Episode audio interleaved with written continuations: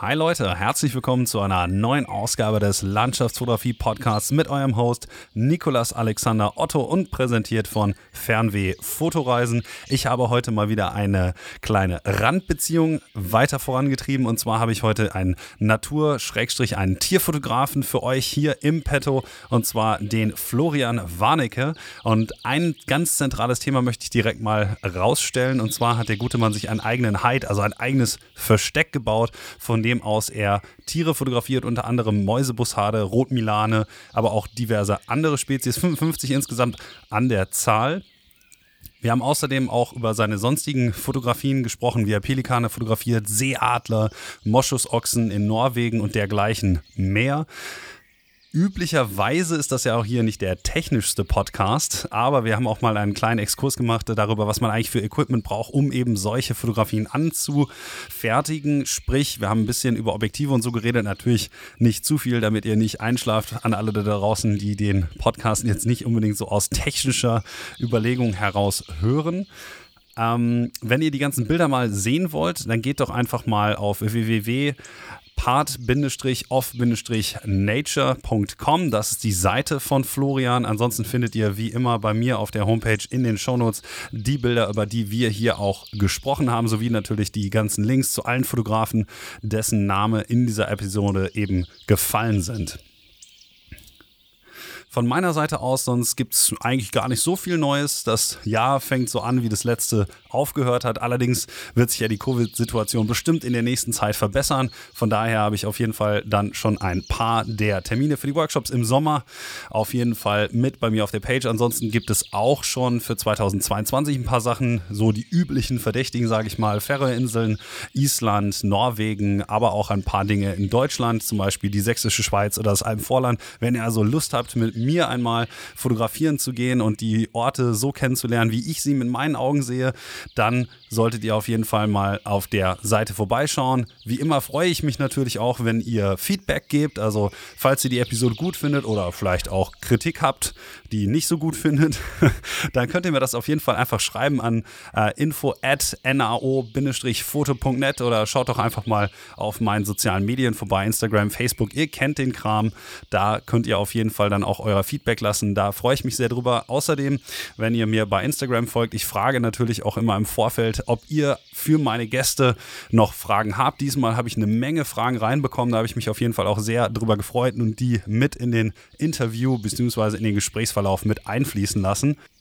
Und für alle unter euch, die sich fragen, was eigentlich mit meinem YouTube-Kanal passiert ist, ähm, ich habe da so einige Leute mal zu gefragt. Ähm, ich bin momentan leider nicht in der Lage, den so zu bestücken mit neuem Content, wie ich das ganz gerne machen würde. Ich schreibe allerdings hier oder da immer wieder Ideen auf.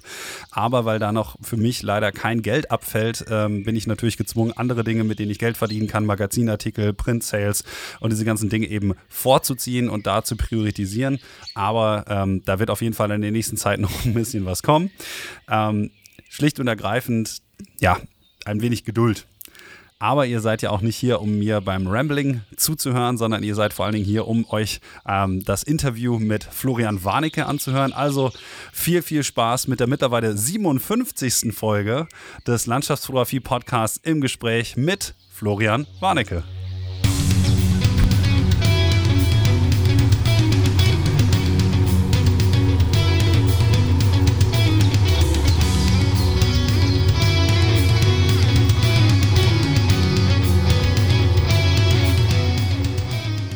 Herzlich willkommen zu einer neuen Ausgabe des Landschaftsfotografie Podcasts.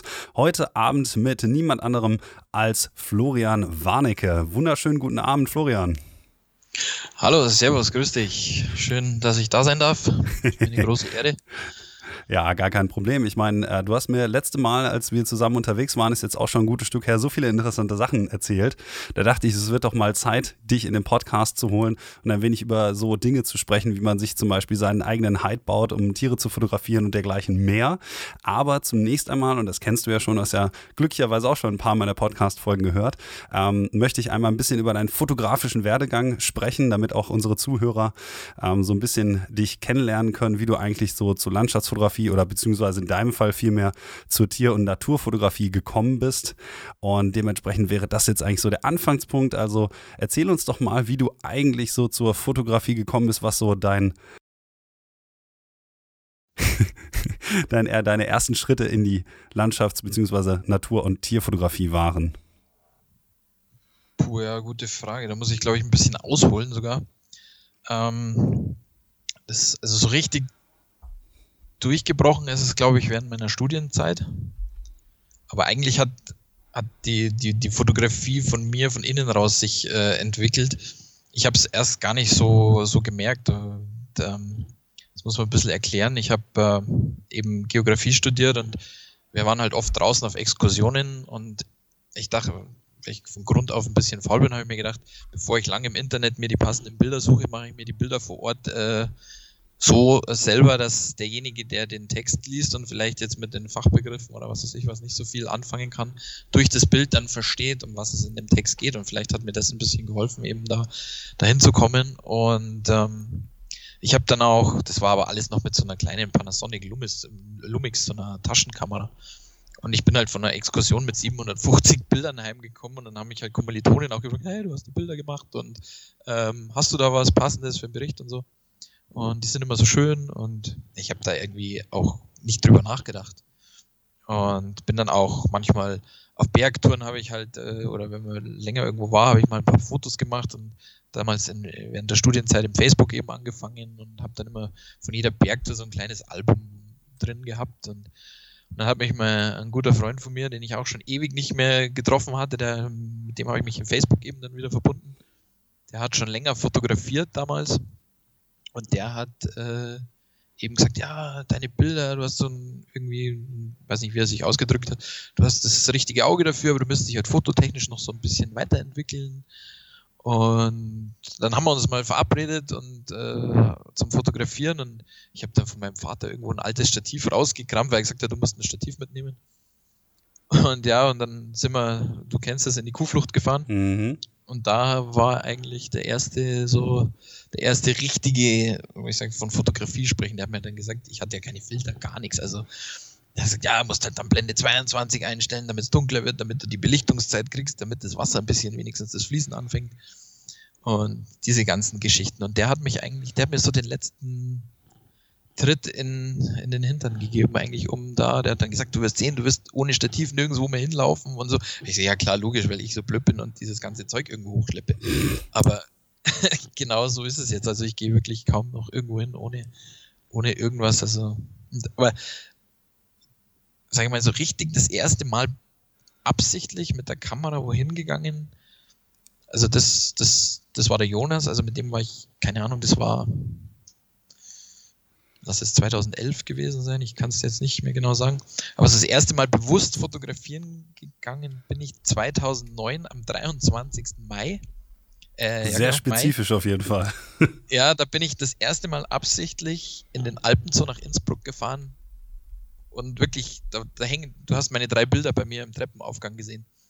Den, den, den Wolf, die, den Luchs und den Steinbock. Mhm. Das waren, diese drei Bilder sind bei diesem ersten Ausflug in den Alpenzoo entstanden. Da war ich damals mit der 400D, mit einem 70-300, war ich im Alpenzoo und habe die Tiere fotografiert. Also es war wenn wirklich erster, es war kurz nachdem mein Vater gestorben ist, von dem hatte ich die Kamera, weil der hat für meine Eishockey-Vereine die Homepage gemacht und hat halt die Kamera gekauft, um Porträtbilder von den Spielern zu machen und so weiter. Und die habe ich dann eben auf Exkursionen manchmal dabei gehabt, die waren mir dann immer zu schwer.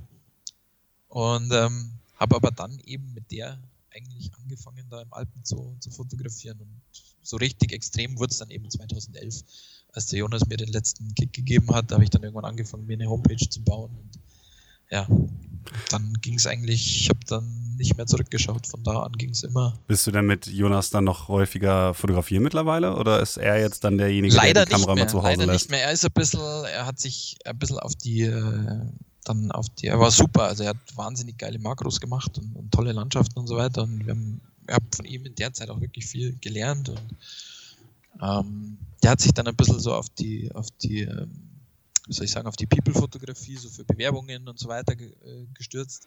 Und Studiofotografie, hat auch ein paar richtig coole Sachen gemacht. Jetzt hat er sich ein bisschen in die Musik- und Kunstrichtung entwickelt. Also der, egal was der anfasst, der, der, der Mensch ist ein künstlerisches Genie, also der macht richtig coole Sachen und der ist sehr kreativ und das, der hat mir dann auch immer vorgeschwärmt, hey, bitte schau dir die Bilder vom Rainer Mirau an oder vom Andreas Resch. Und das waren dann in der, zu der Zeit unsere Idole. Und wie gesagt, ich bin mittlerweile in der glücklichen Lage, dass ich die zwei auch als Freunde bezeichnen darf und äh, mit denen auch ab und zu mal in der Natur rumstreifen darf. Ja, und so, wie gesagt, das hat sich entwickelt und ich habe nie zurückgeschaut. Es ist dann irgendwann ein Selbstläufer geworden. Irgendwann ist mir dann bewusst geworden, hey, mein Urgroßvater war Fotograf, vielleicht lag es auch irgendwo ein bisschen in den Genen, ich weiß es nicht. Aber es ist, ich bin als kleiner Junge halt mit dem Radl ein, zweimal im Jahr rausgefahren, habe mit der Taschendigi, wie gesagt, ein paar Knipse gemacht. Und mein Vater wollte dann mal auf seiner Homepage irgendwie die Bilder herzeigen und hat gemeint, die soll man anschauen. Ich, wie gesagt, ich habe mir da überhaupt keine Gedanken gemacht. Das ist mir alles so erst im Nachhinein gekommen, wo das Ganze schon angelaufen war. Ich dachte, hey, eigentlich war es immer da und du Trottel hast es nicht gesehen. ja gut, ich meine, du bist natürlich auch ein bisschen von deiner Umgebung geprägt. Du hast uns ja den Luxus äh, erlaubt, dann einmal bei denen zu nächtigen und wir sind dann ja auch noch zusammen mit dir in das Monauer Moos gefahren. Und wenn man natürlich sowas vor der Haustür hat und so einen Spielplatz, mit dem man dann arbeiten kann, ähm, so wunderschöne Natur, die es dann eben zu fotografieren gibt, ähm, dann denke ich mal, lässt sich das auch relativ einfach morgens machen, dass man mal eben aufsteht und ein paar Bilder macht. Und das, obwohl du ja auch noch äh, eigentlich ein Feinkostgeschäft führst und ja. damit auch noch gut zu tun hast. Also du hast ja einen ganz schönen Spagat so vor dir jeden Tag, ob du dann überlegst, okay, stehe ich auf und kümmere mich dann um äh, die Angelegenheit des Ladens oder stehe ich auf und verbringe dann eben Zeit irgendwo und fotografiere. Das ist ja wahrscheinlich auch eine relativ starke Doppelbelastung. Wie managst du das eigentlich so? Ja, es ist insofern schwierig, wenn man auch gern mal ausschläft. Gut, wer tut das nicht? Ja, also es, ist, es, ist, schwierig, also die Woche ist, ist, sehr voll. Ich meine, wir haben jetzt im Vorfeld auch schon äh, von dem Gespräch darüber geredet, wie, wie äh, krass hier der, der Publikumsverkehr ist in, uns, in unserer Region. Und wie gesagt, ich habe eigentlich drei Jobs. Also ich habe den Lebensmittelladen, wie du, wie du gesagt hast. Wir haben halt nur von Mittwochs bis Samstags geöffnet, also nur in Anführungsstrichen. Dienstags bin ich halt auf Besorgungsfahrt für den Laden. Mittwoch haben wir einen ganzen Tag auf, Donnerstag haben wir nur einen halben Tag auf, aber da muss ich dann abends noch nach Mittenwald fahren, den frischen Fisch holen. Am Freitag habe ich wieder einen ganzen Tag offen, Samstag habe ich bis Mittag offen. Und dann bleibt mir eigentlich Samstagnachmittag, Sonntag, montags bin ich bei einem Kollegen auf 450 äh, Euro noch angestellt. Wir bauen äh, Rehkitzretter, also kleine Geräte, die man in die Wiese stellt, bevor gemäht wird, damit die Rehkitze nicht tot gemäht werden und entweder die, die Ricke des Geis nicht, äh, die, die Geis äh, des, des Kitz nicht in der Wiese absetzt oder ablegt oder halt Zeit hat, das rauszuholen, damit es eben nicht tot gemäht wird. Und wie gesagt, da habe ich den Montag dafür reserviert. Das war eigentlich immer mein Fototag.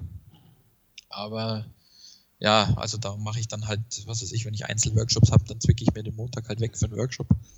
Aber wie gesagt, Samstag Nachmittag und Sonntag allein ist schwierig. Also ich kann wirklich, wie du sagst, vielleicht in der Früh mal schnell und abends mal schnell. Und drum ist bei mir eigentlich das, das, das Beschämende, dass ich von meiner eigenen Gegend jetzt nicht so extremes Portfolio habe, wie jetzt beispielsweise der, der Stefan vom Gipfellicht oder so.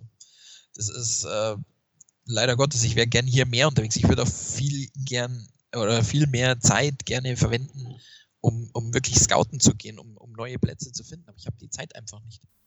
Und naja, aber dafür hast du dir aber trotzdem schon über Jahre ein sehr gutes Portfolio aufgebaut, was ja nicht nur aus deiner Umgebung ist, sondern du hast es ja auch schon in andere Ecken geschafft. Wenn man sich so das Portfolio anschaut, dann hast, du, hast du ja schon in Norwegen und. Fotografieren zu können. Hm?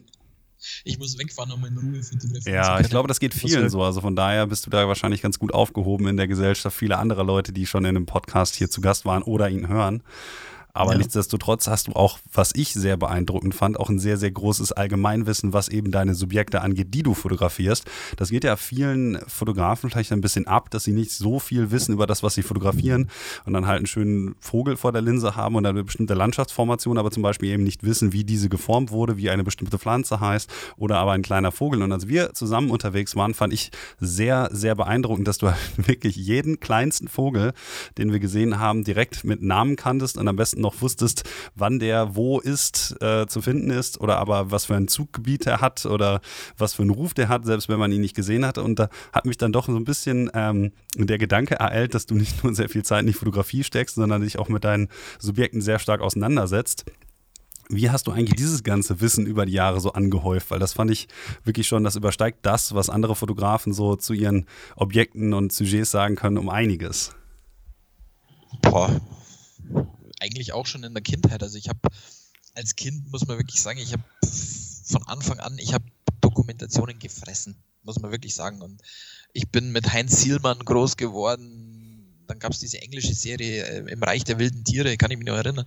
Da war so ein alter, weißhaariger Knacker, der hat in so einem Studio geredet, dann ging der Vorhang auf, dann ist man so in diesen Fernseher reingeflogen und dann kam irgendein Tierfilm. Also ich hatte auch diese Was ist was Bücher von Tiere in Nordamerika, Tiere in Südamerika. Also ich habe mich meine Biologielehrer haben, haben mir immer gesagt, beim Elternsprechtag, meine Mutter gesagt, ja, der weiß mehr über die Vögel oder über die Tiere wie ich. Und keine Ahnung, das, das war für mich mein, mein Ding. Also die Tiere, ich habe auch, wo ich noch vor meiner Schulzeit hatte ich die Bücher schon, da habe ich gesagt, zu meiner Mutter immer gesagt, du, ich brauche gar nicht in die Schule, weil ich weiß schon alles über die Tiere, mehr brauche ich nicht wissen. und, ähm, ja, es war, die Tiere haben mich immer fasziniert. Mein Nachbar hat immer Schäferhunde als Fährtenhunde ausgebildet und so. Also es war, dem, dem seine Eltern, die waren für mich fast wie Oma und Opa. Wir waren jeden Tag draußen im Wald, die haben mir Sachen gezeigt. Und ich, ich habe keine Ahnung, die Tiere waren immer da und das ist vielleicht auch äh, gerade du mit, deinen, mit deinen Landschaftsgeschichten. Äh, du hast halt, du musst dich mit dem Wetter auseinandersetzen. Du musst dich mit dem Licht auseinandersetzen. Wann ist es wo, welche Jahreszeit, bla bla bla. Aber ich weiß halt, weil im Winter ist die Landschaft meistens weiß, im Herbst ist sie bunt, im Frühling ist sie grün. Man kann es ein bisschen einschätzen, aber bei den Tieren kommt halt noch dazu wie verhalten sie sich? Exakt. Du möchtest das, das, Tier natürlich auch im guten Licht, da musst du dich mit dem Licht genauso beschäftigen und mit dem Wetter. Aber du weißt zum Beispiel bei Murmeltieren, wenn der Wind wahnsinnig stark geht, dann kommen die auch nicht wirklich raus, weil sie halt nichts hören und nicht und halt dann Angst haben, irgendwie angegriffen zu werden. Also, also ich habe das schon oft beobachtet in den Bergen. Also wenn es richtig windig ist, du siehst die kaum. Und das sind halt alles so Sachen, da muss man sich damit auseinandersetzen. Wann, wann haben die Tiere Paarungszeit oder wann keine Ahnung, wo trinken sie, wo, wo ist ihre Beute, wo schlafen sie, wo ist ihr Bau, keine Ahnung, wo man halt an die Tiere hinkommt. Ich meine, da gibt es Leute, die wahrscheinlich tausendmal mehr wissen, wenn ich mir jemanden wie Chris Kauler anschaue, der Biologie studiert hat und so weiter, der, der, der kann dir das alles runterbeten. Ich, ich weiß einen Bruchteil von dem wahrscheinlich. Aber ich sag mal so, es ist auch immer noch mal was anderes äh, als Kind, was es was Nordamerika-Tiere gelesen, äh, gelesen zu haben und dann was über Buffalos zu wissen oder so, ähm, als zu erkennen, ob jetzt zum Beispiel irgendein Kleinvogel nun ein Waldwasserläufer ist oder irgendwie äh, ein großer Brachvogel oder sowas.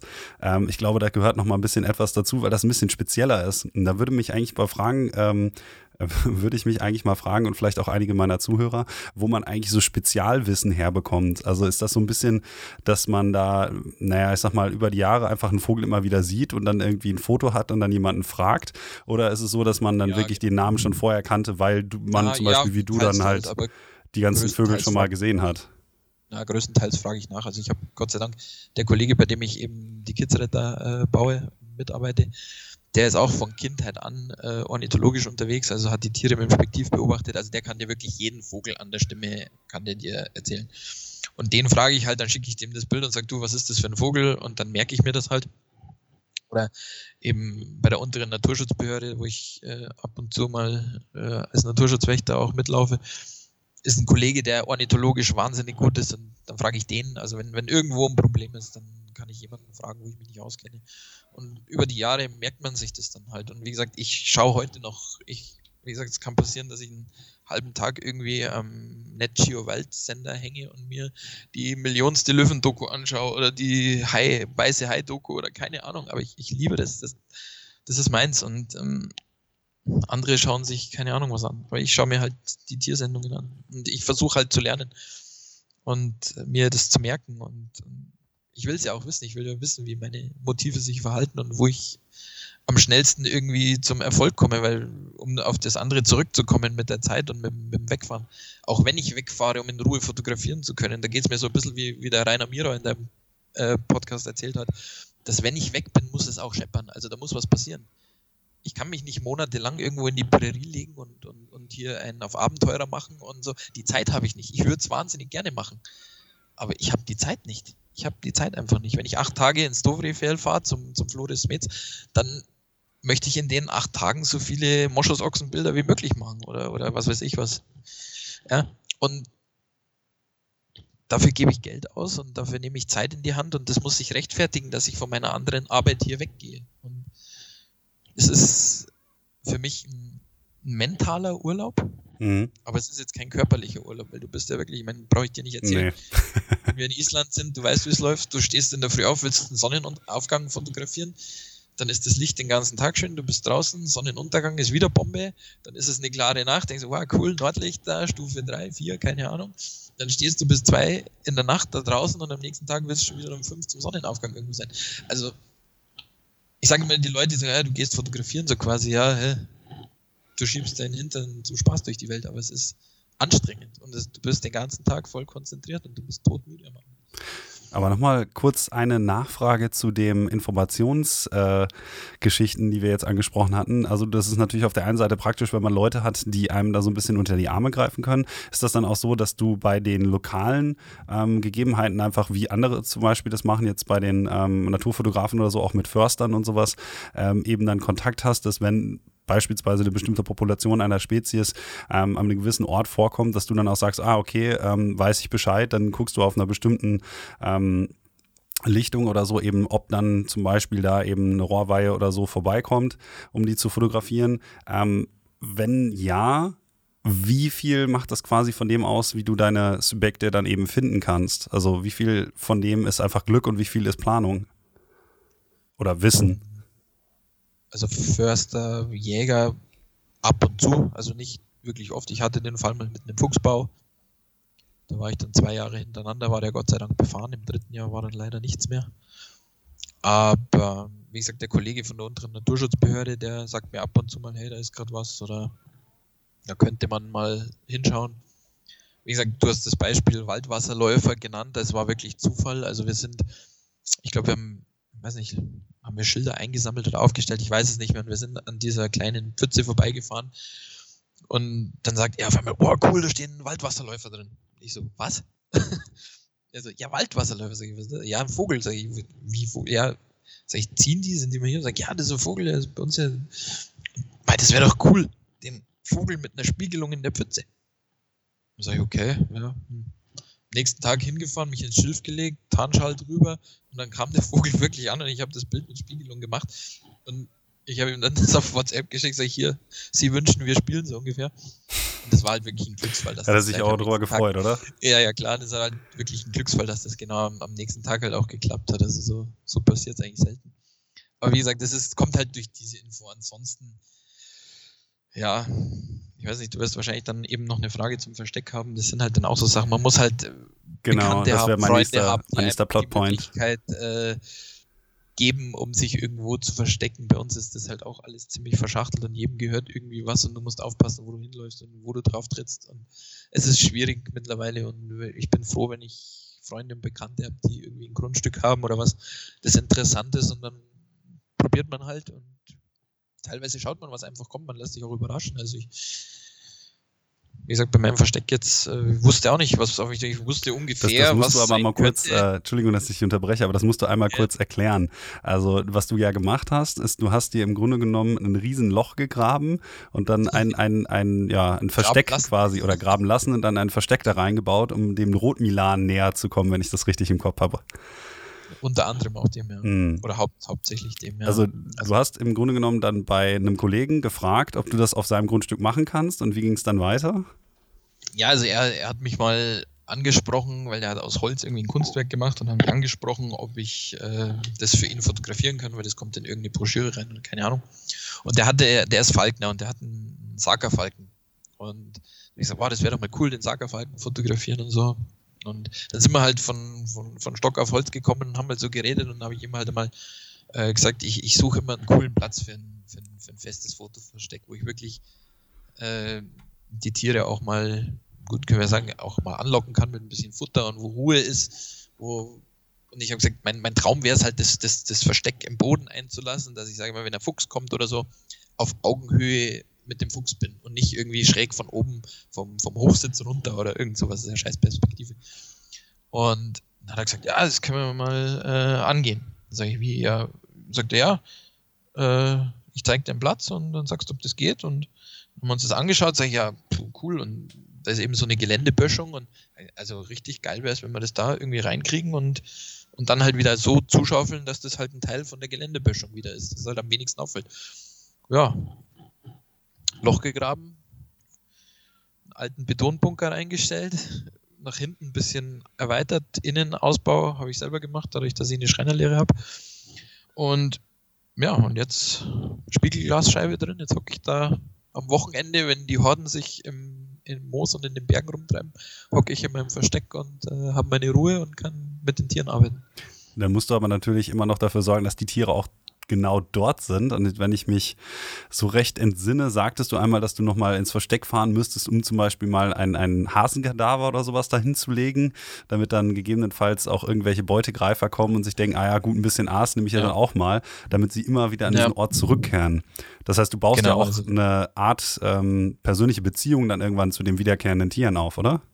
Ja, ich hatte zum Beispiel heute war ich draußen, ich hatte heute sechs Mäusebussarde davor sitzen zur gleichen Zeit. Also die haben da in Eintracht sich den Ranzen vollgehauen. Ähm, man, also ich habe heute wirklich mal bewusst geschaut, um, um, um zu lernen, die, die, Tiere zu unterscheiden. Ähm, Gefiederzeichnung. Der eine hat gelbere Füße, der andere nicht so. Dass man die, die Tiere eben, wie du sagst, auch, auch wiedererkennt und, und, und sagen kann, hey, ist es jetzt der gleiche oder ist das ein neuer und so weiter. Da kann ich sagen, es sind sechs da, sind sieben da, sind acht da. Und so kann ich sagen, ach, das ist wieder der.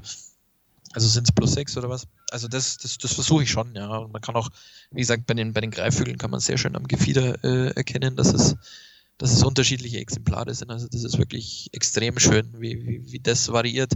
Ein Mäusebussard hat ein orangenes, rostiges, der andere ist wieder ein bisschen weiß, der andere ist komplett braun, der andere hat, wie gesagt, knallgelbe Füße, der andere blassgelbe Füße. Also das ist, das ist wirklich interessant, das zu sehen. Und ich habe das Glück, dass das auch ein Platz ist, wo die Tiere eigentlich von Haus aus sind. Also da ist ein kleiner Teich davor. Also selbst wenn ich dann nicht füttere, sind da die Tiere. Also da gibt es dann, was weiß ich, im Frühjahr den Zwergtaucher oder die, die Blässhühner und die Rehe laufen durch, der Fuchs läuft durch. Also die, die, die sind auch da, wenn ich nichts mache. Also, also ist das nichts, was jemand jetzt äh, in seinem Schrebergarten mal eben selbst machen kann, legt ein paar Tose Mäuse und am nächsten Tag kommt ein Mäusebussard? Vielleicht, warum nicht? Also die Tiere gewöhnen sich immer mehr an die, an die Menschen und warum nicht? Also die Füchse laufen in der Stadt rum, warum nicht? Ich hatte neulich bei mir in, äh, am Haus äh, einen Sperber mal irgendwo rumfliegen. Also warum nicht?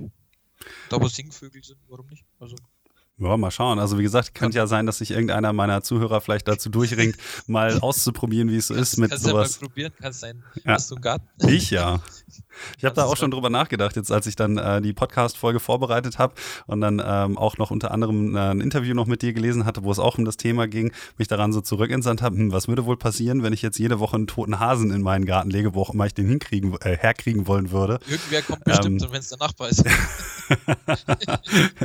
ja, ist halt die Frage, wer dann kommt. Also ist natürlich ja. mitten in einer, in einer Stadt jetzt in meinem Falle, also von daher wahrscheinlich nicht unbedingt die äh, Gegend, wo man dann Rehe und sowas antreffen würde oder Beutegreifer, aber. Ja wirklich, muss auch wirklich sagen, also mit, mit gerade wenn du Kadaver ansprichst und so rauslegen, also das muss schon, äh, das kannst du jetzt nicht einfach irgendwo machen, das darf man ja auch nicht. Und wie gesagt, ich, da arbeite ich wirklich mit Leuten zusammen, die, äh, wie gesagt, der, wo ich das Versteck habe, der ist selber Jäger und Falkner und eben auch mein Kollege, bei dem ich die Kitzretter baue, der fotografiert auch und mit dem zusammen mache ich das, der ist auch Jäger, also und er ist jemand, er und seine Frau sind beide Jäger und die schießen wirklich bleifrei. Also ich würde nichts von einem Jäger nehmen, wo ich nicht weiß, wie der schießt. Also wenn da Blei drin ist, würde ich definitiv nie im Leben auslegen.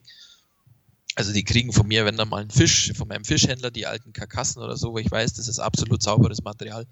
Weil wenn du ein bisschen Blei bei Greifvögeln hast du sofort Nervenschäden und was weiß ich, die verhungern elendiglich. Das, das ist so extrem.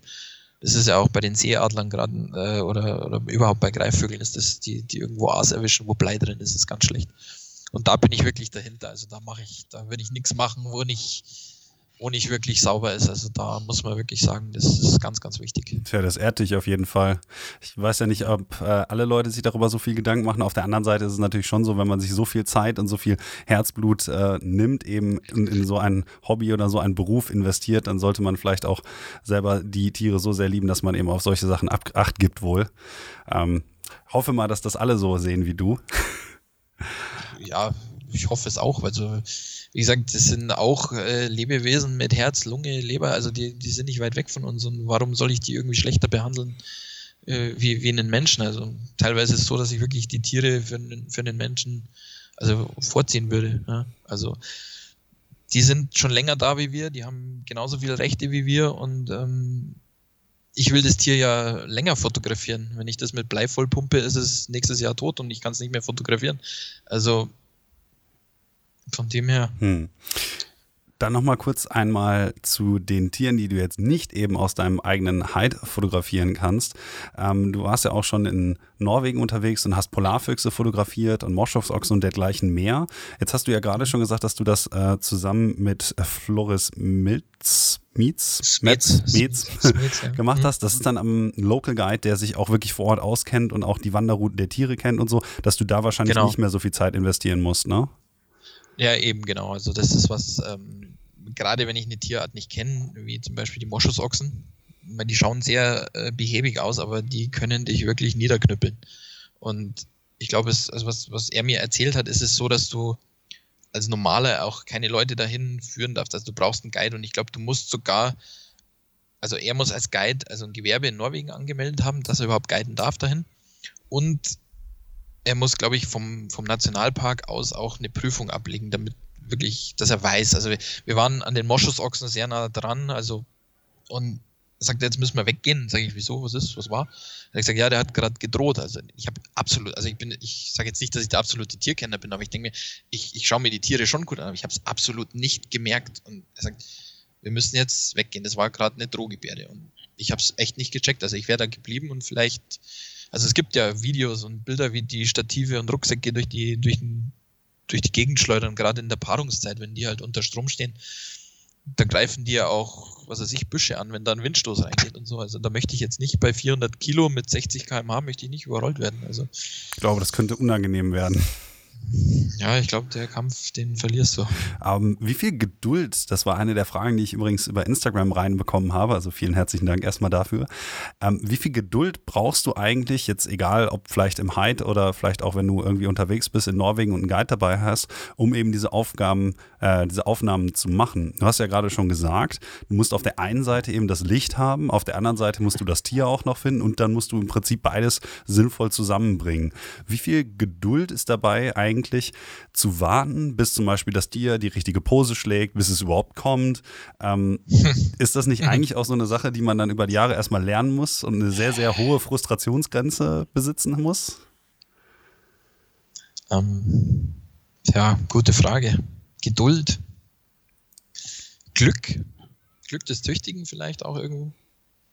Du musst, du musst es dir einfach erarbeiten. Du musst wirklich, gerade wenn wir bleiben wir beim Beispiel Moschusochsen, ich meine, jeder, der da schon mal war, weiß, wie es dazugeht. Also du, du, du stellst dich auf einen Aussichtspunkt, musst die Tiere erstmal in dem Nationalpark vielleicht, wenn du Glück hast, äh, durchs Fernglas ausmachen, dass du weißt, wo sie sind. Du kannst Glück haben, dass sie am Eingang stehen, du kannst Pech haben, dass sie, keine Ahnung, irgendwo 13 Kilometer drin stehen. Und ähm, erstens, man muss das Auge haben, sie zu finden, weil auch wenn sie riesig sind, die, die verschwinden in diesem in dieser Tundra, das ist unfassbar. Das kann man sich nicht vorstellen. Und wenn sie sich nicht bewegen, siehst du sie nicht.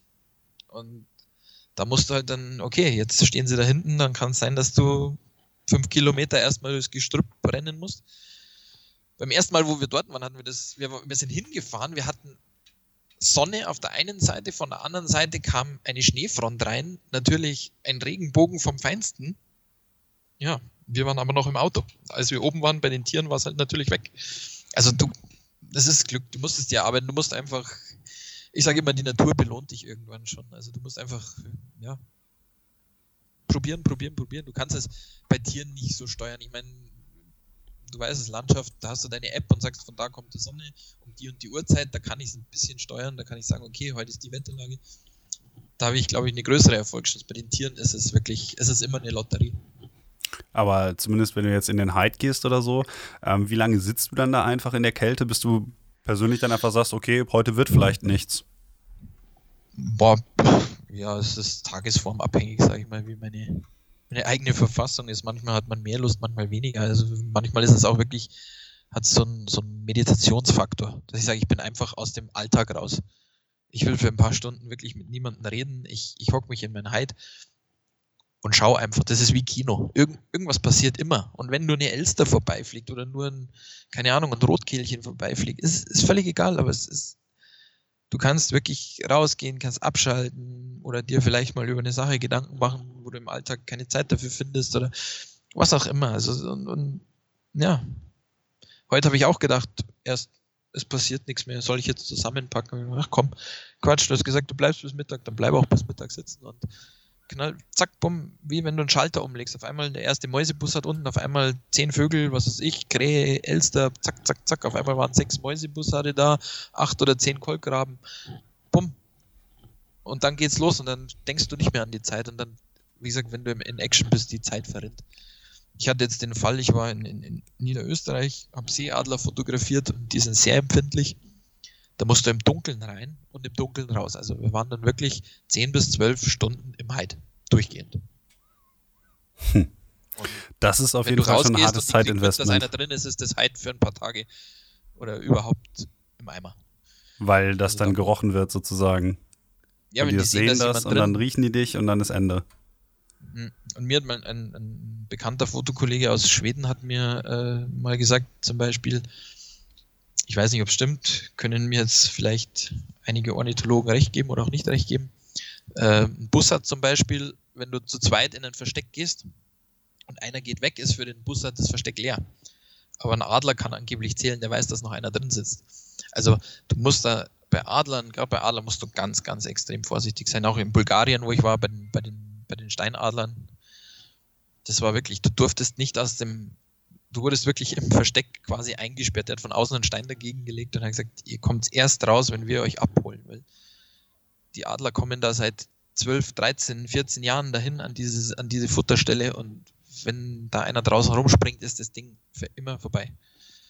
Und da muss man wirklich, da muss man wirklich sehr bewusst sich verhalten. Bei mir ist es wurscht, die Milane und die Mäusebussarde, die die interessieren sich da absolut nicht dafür. Aber da gut, das macht dann halt den Vorteil aus, äh, dass du eben dort vor Ort auch immer sein kannst und dann vielleicht auch mal, wenn du reingehst, äh, zwei, drei Stunden nur dort verbringen kannst, vielleicht trotzdem ein Bild bekommst und dann eben nicht dieses große Investment ja. tätigen musst. Aber ja, auf der anderen Seite, du hast ja zum Beispiel auch Pelikane fotografiert.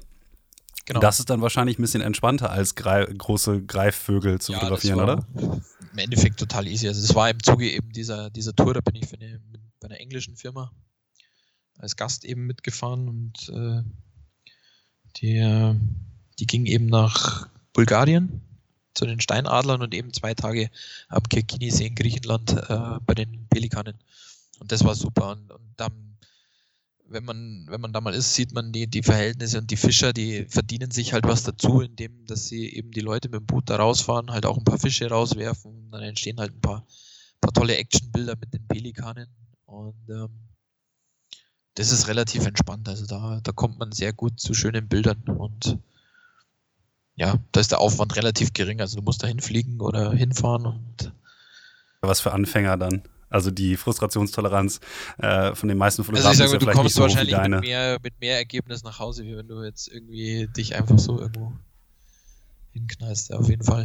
Aber dann ist es ja auch so, und das ist eine weitere Frage, die mich äh, über Instagram erreicht hat, dass es ähm, nicht ganz so einfach ist, auch in diesem Metier Fuß zu fassen, weil es eine hohe technische ähm, Grenze gibt, die sich durch das ganze Equipment und die dadurch entstehenden Kosten auch so ein bisschen manifestiert. Mich würde dann in dem Zusammenhang einfach mal interessieren, mit was für Equipment du unterwegs bist. Normalerweise bin ich ja jetzt nicht hier so technisch unterwegs, aber die Frage kam nun mal und für mich persönlich ist das vielleicht auch ja, ganz ja, interessant. Legitime Frage. Ne, wenn ich mir vielleicht demnächst dann auch mal überlege, Vorschläge, dass ich, und wenn es nur nach Helgoland ist, mal fliegen oder äh, fliegen fahren möchte, ähm, ob ich dann auch direkt einen 400 mm 2.8 brauche, um irgendwie vernünftige Outfit zu bekommen oder wie du dich so langsam quasi ähm, technisch optimiert hast, womit du vielleicht angefangen hast und was für Fehler du oder Fehlkäufe du gemacht hast und was für Equipment du vielleicht jetzt benutzt, wie sich das so über die Jahre verändert hat. Ja, also ich sag mal, 400 ist schön zu haben, aber muss jetzt nicht zwingend sein. Also gibt es sicher günstigere Lösungen. Also ich habe angefangen, damals war das, glaube ich, ein Sigma 50500. Genau. Mit dem habe ich angefangen. Also gut, ganz am Anfang, wie ich vorhin erzählt habe, 70300 im Alpen so. Aber das klammern wir jetzt mal aus. Also ich habe mit dem 50500 äh, Sigma angefangen.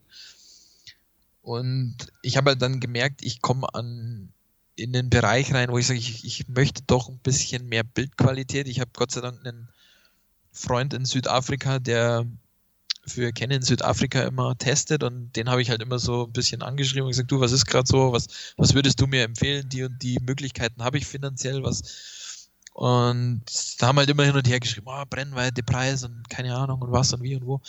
Und dann habe ich, äh, ich will es jetzt nicht sauren Apfel äh, nennen, aber ich habe halt 100 Millimeter geopfert und habe mir das 100-400 von Canon gekauft. Und muss ich sagen, das ist bis heute eigentlich meine Lieblingslinse. Die ist flexibel, die ist für einen Zoom extrem scharf. Wie gesagt, Naheinstellgrenze 90 cm. Ich kann Makros machen, wenn ich will damit. Und ich kann Landschaftsaufnahmen, Details machen, wenn ich will. Also die ist sehr, sehr, sehr vielseitig einsetzbar. Also wer, wer sich in dem Bereich irgendwie, kann ich nur empfehlen. Also, und dann war ich jetzt in der glücklichen Lage. Ich habe auch Bekannte, die bei, bei Canon auch arbeiten. Und die haben mir damals gesagt, ich bin am überlegen, ich würde halt gern mit der Tierfotografie, ich, ich Festbrennweite wäre schon mal geil, gell, aber das ist alles so teuer. Und dann hat sie gesagt, du, äh, Canon bietet Leasing an. Und ich gesagt, hey, seit wann das?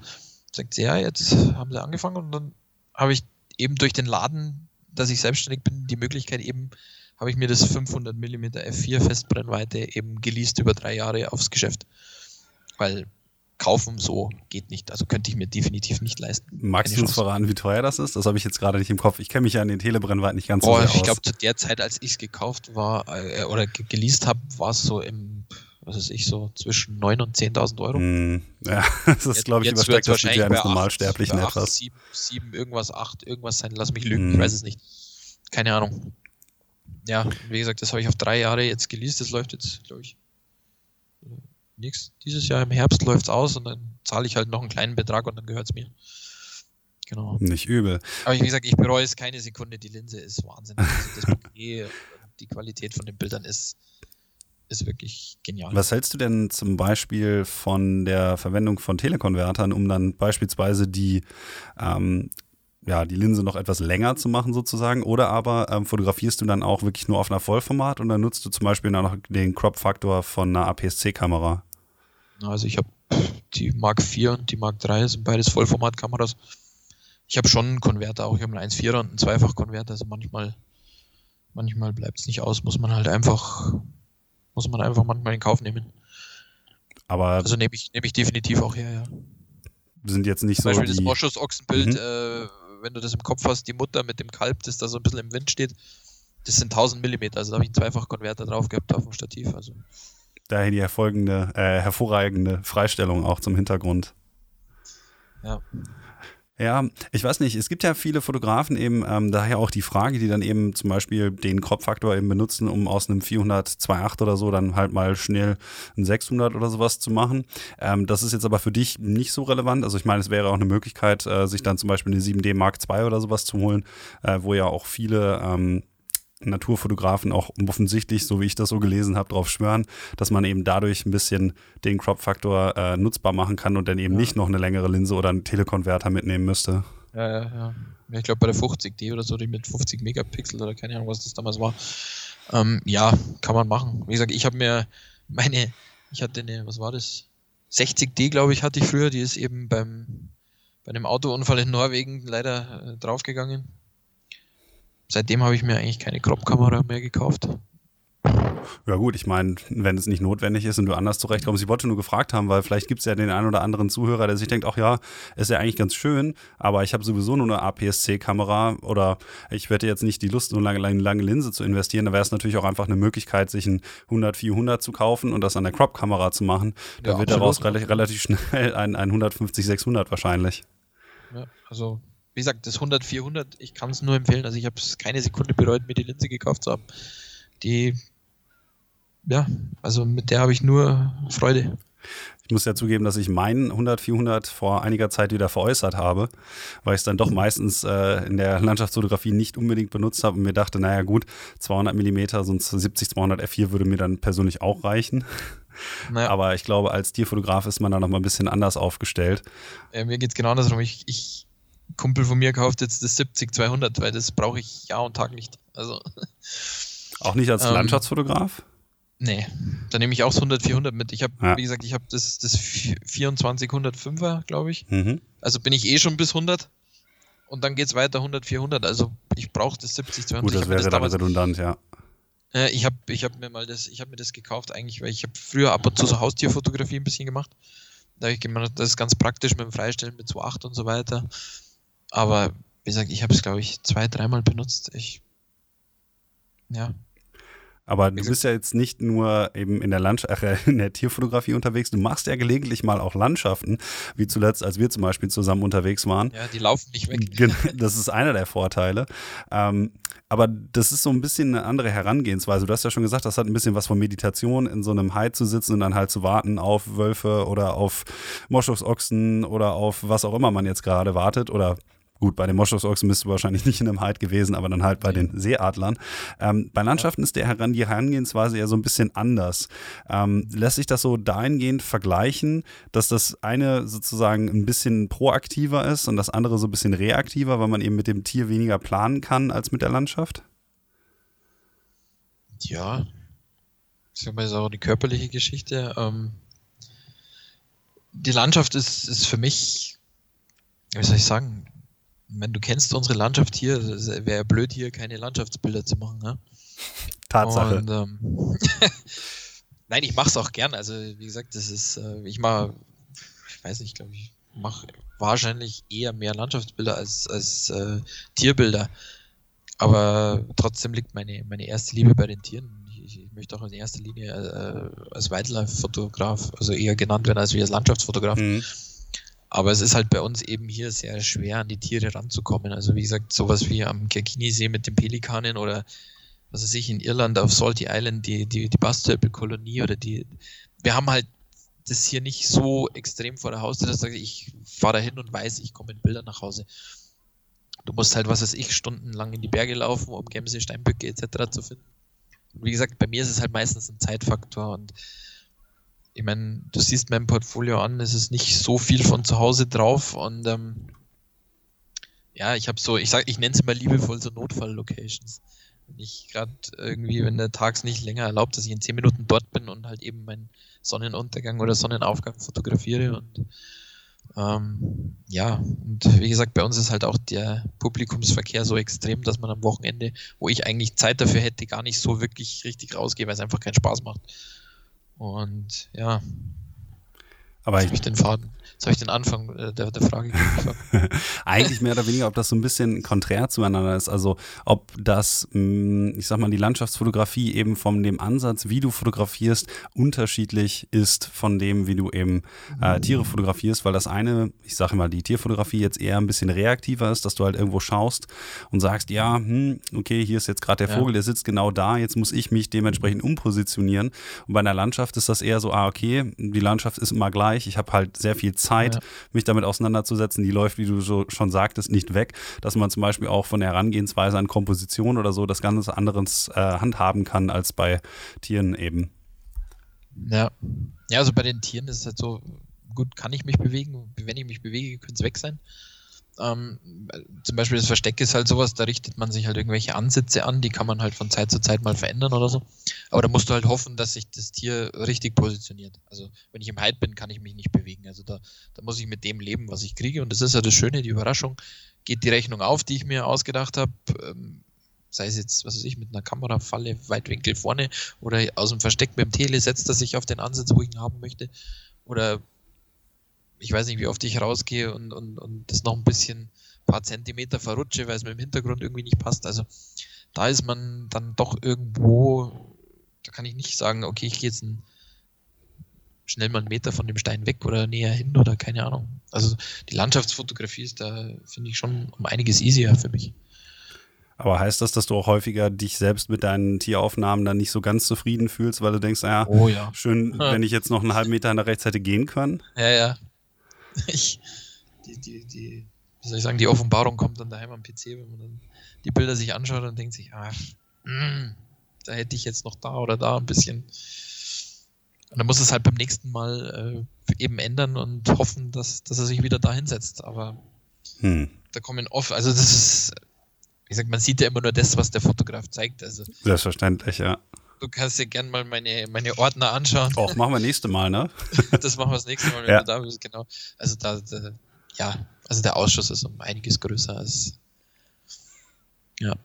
Ich bin gern jemand, der im, im, im entscheidenden Moment vielleicht auch mal einen Fehler macht. Also habe ich mich schon oft oft sehr, sehr, sehr geärgert. Ja. Gut, Fehler ist ja auch immer so ein bisschen relativ. Also ich habe mir das ja. nur halt vorgestellt, ähm, als ich die Bilder von dem Hyde gesehen habe, äh, würde ich auch übrigens ganz gerne nachher noch eins äh, für die Leute in die Shownotes reinpacken, dass ja der Bewegungsradius darin doch relativ klein ist und ob es dann nicht sogar sinnvoller wäre, beispielsweise jetzt äh, im, im, unmittelbaren Umfeld ähm, zu schauen, ob man sich ähm, teilweise halt die, die Vegetation beispielsweise ein bisschen anpassen, ja. selber nochmal einen Baum irgendwo hinpflanzt ja, ja, oder einen Erdhügel, damit man, wenn man perspektivisch das Ganze irgendwie so sieht, dass man, ähm, oder wenn, wenn du jetzt zum Beispiel anfüttern würdest, das Futter so legt, dass wenn äh, der Bussard sich hinsetzt, dass man dann halt das Bokeh ähm, von einem dunkleren ähm, Objekt im Hintergrund hat oder so, dass er sich besser abhebt oder solche Sachen. Machst du das auch?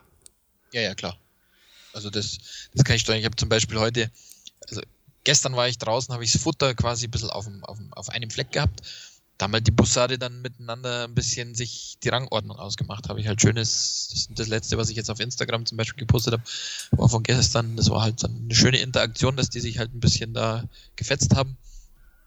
Heute habe ich das Futter eher länglich in so eine, in so eine Rinne reingelegt, in so eine Schneerinne. Da hat der eine links gefressen, der andere rechts gefressen und die haben natürlich nichts gemacht.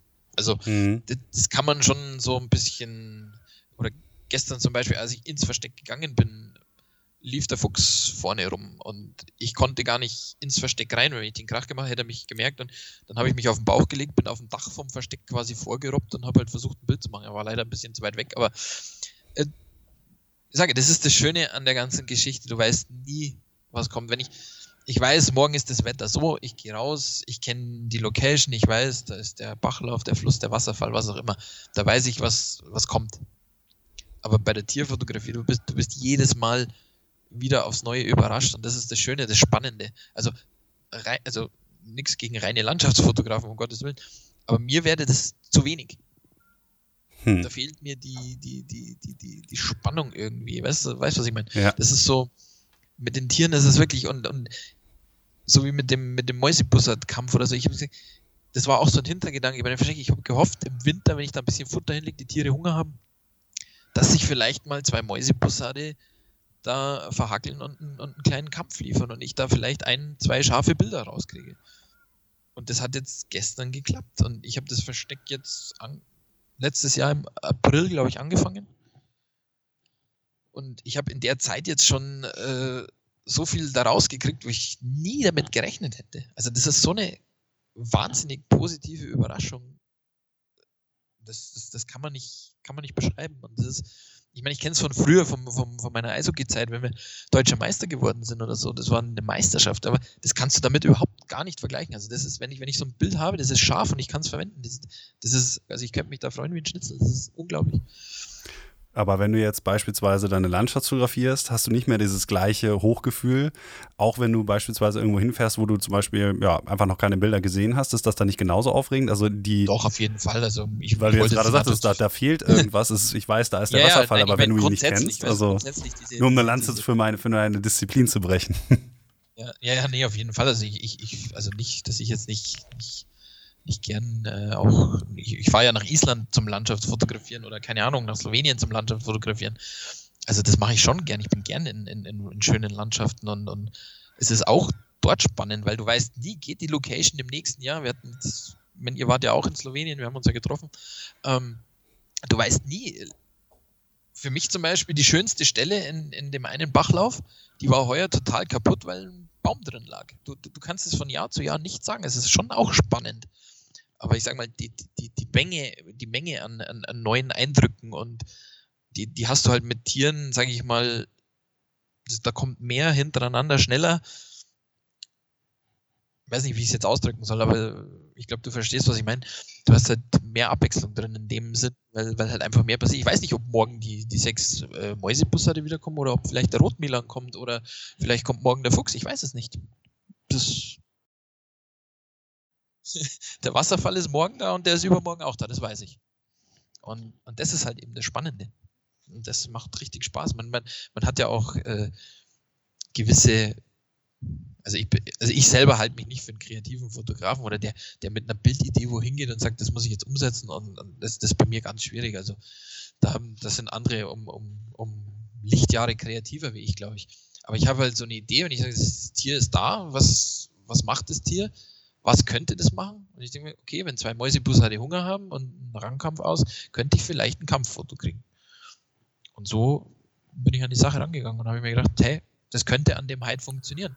Natürlich gehe ich auch wohin und hocke mich mit dem Guerilla-Anzug oder mit dem Tarnzelt bin flexibel. Klar, logisch. Eisvogel, keine Ahnung, was weiß ich da brauche ich kein festes Versteck. Aber da ist halt ein guter Platz, da ist ein, da ist ein kleiner Teich davor, da kommen vielleicht auch eben Zugvögel, da ist eben, wie gesagt, der Zwergtaucher, da sind Dreh, da sind Füchse, da kann alles kommen. Der Grünspecht war schon da. Also ich habe von April bis jetzt habe ich also nicht alle fotografiert, aber eben gesehen, dok äh, dokumentiert, 55 Tierarten an meinem Versteck. Boah, das ist eine ganz schöne Hausnummer, du.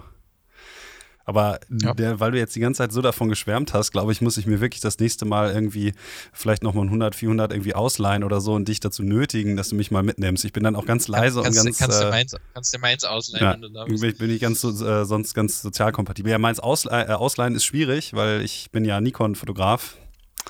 Von daher ist das, äh, müsste ich mir dann vorher schon was anderes ja, okay, holen, aber.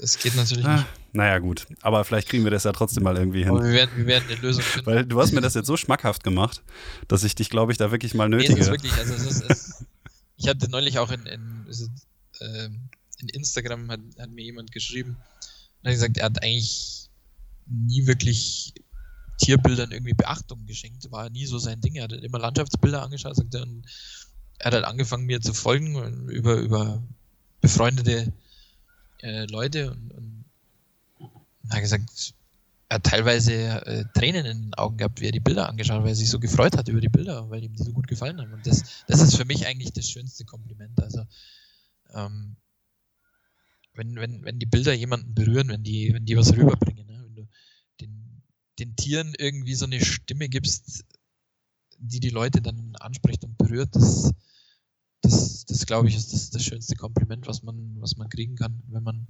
Tierfotos Ich glaube, das, das ist also generell, aber bei, bei jeder Art von, von künstlerischer Äußerung oder ja, von, von kreativer Tätigkeit. Also das kann ich hundertprozentig voll nachvollziehen. Das ist ja eigentlich schon, schon rührend, einfach das so zu hören, dass es jemanden gibt, der dann eben die Bilder, die man so macht, sehr ja, emotional ergreifend findet. Und das ist ja auch eine, eine besondere ja. Art von Wertschätzung, die man dann erfährt und die auch die Tiere dann in dem ja, Sinne auch wieder erfahren, ohne dass sie es wissen.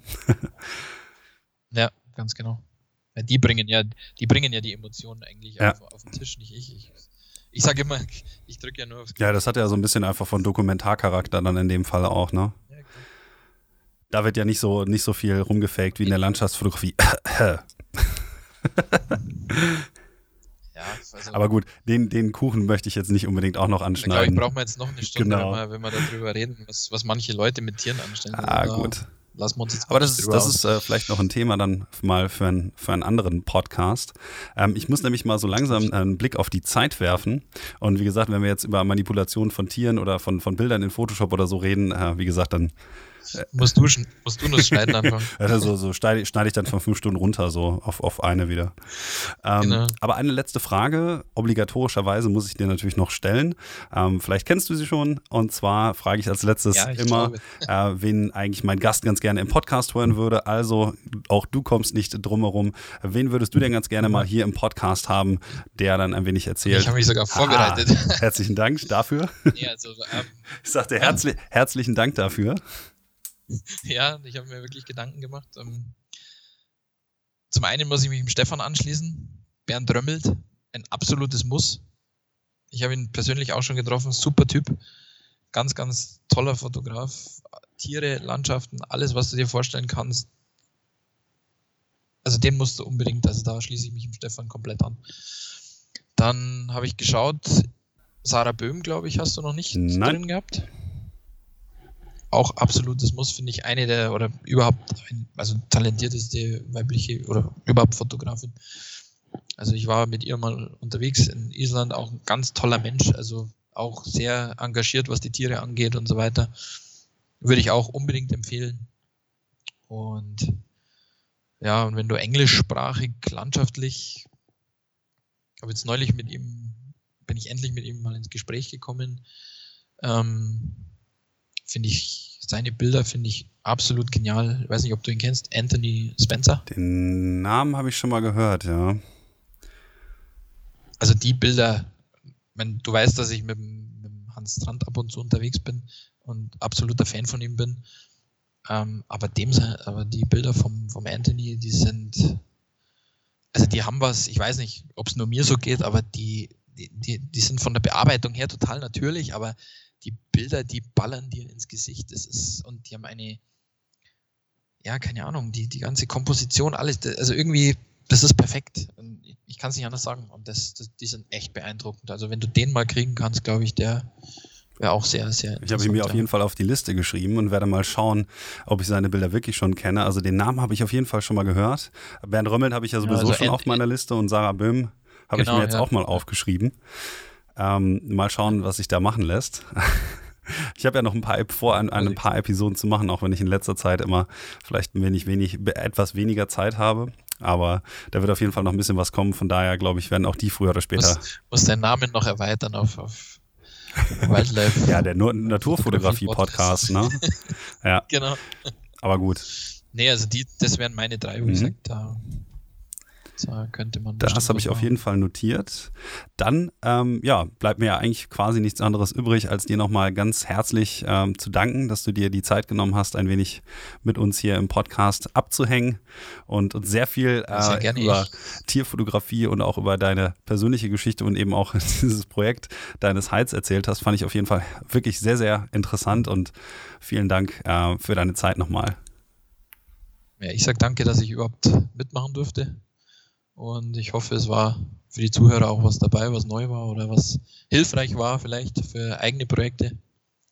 Und ja, dann hoffen wir mal, dass wir bald wieder zusammen auf Tour gehen. Ja, ich können. denke mal, sobald sich die Covid-Situation wieder ein wenig normalisiert hat, werde ich mal wieder nach Süden kommen und dann können wir ja zusammen mal wieder was starten.